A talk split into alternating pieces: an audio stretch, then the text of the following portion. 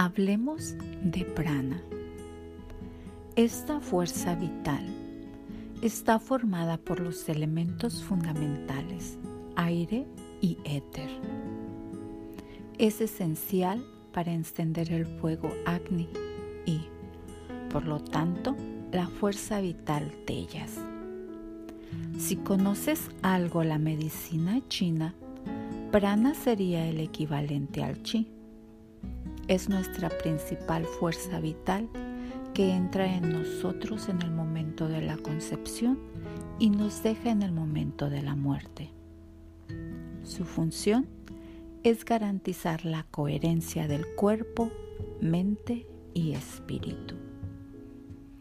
Para ilustrar esto, se podría decir que si el cuerpo, la mente y el espíritu de una persona son las perlas del mismo collar. Entonces, prana es el hilo que sostiene y une estas perlas. Veamos el papel de prana. El Ayurveda considera que la zona de prana está en la cabeza. Así pues, esta fuerza es responsable de nuestros pensamientos, memoria, emociones e instintos. Aquellos que tan a menudo descuidamos al llegar a la edad adulta, pero que nos fueron impuestos cuando éramos niños.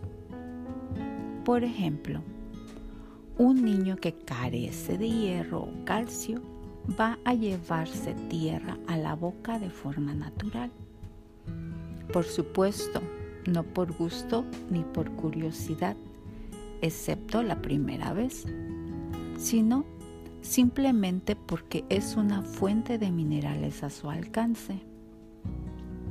El prana de este niño le indica a su cuerpo que lo consuma para recargar las reservas de hierro y calcio.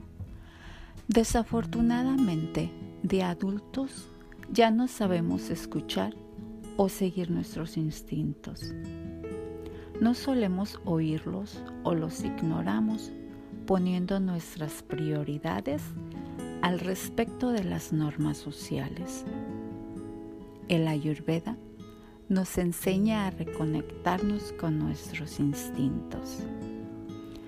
Prana también garantiza nuestra respiración y la buena oxigenación de nuestros tejidos controla el funcionamiento fisiológico adecuado del corazón y entra en la sangre permitiendo que se oxigene. También gobierna todas las transmisiones nerviosas de nuestro cuerpo. Pero, ¿cómo recargar prana? Esta fuerza vital es aportada por el aire que respiramos, así como por alimentos que consumimos. Sin embargo, no todos los nutrientes pueden recargar prana, tan solo los que se asimilan en el colon.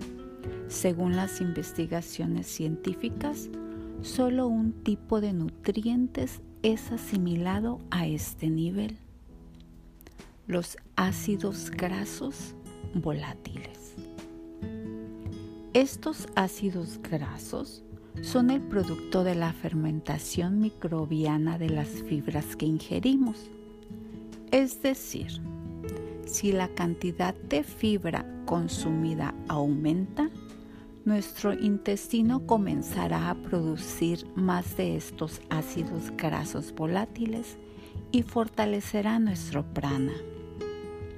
Una vez más, el exceso siempre es malo. Demasiado de estos ácidos pueden causar enfermedades neurológicas. Como siempre, todo es cuestión de equilibrio. La cantidad de prana que podemos absorber dependerá de la salud de nuestros pulmones y colon. La señal que prana está en equilibrio es la vitalidad la alegría de vivir al máximo.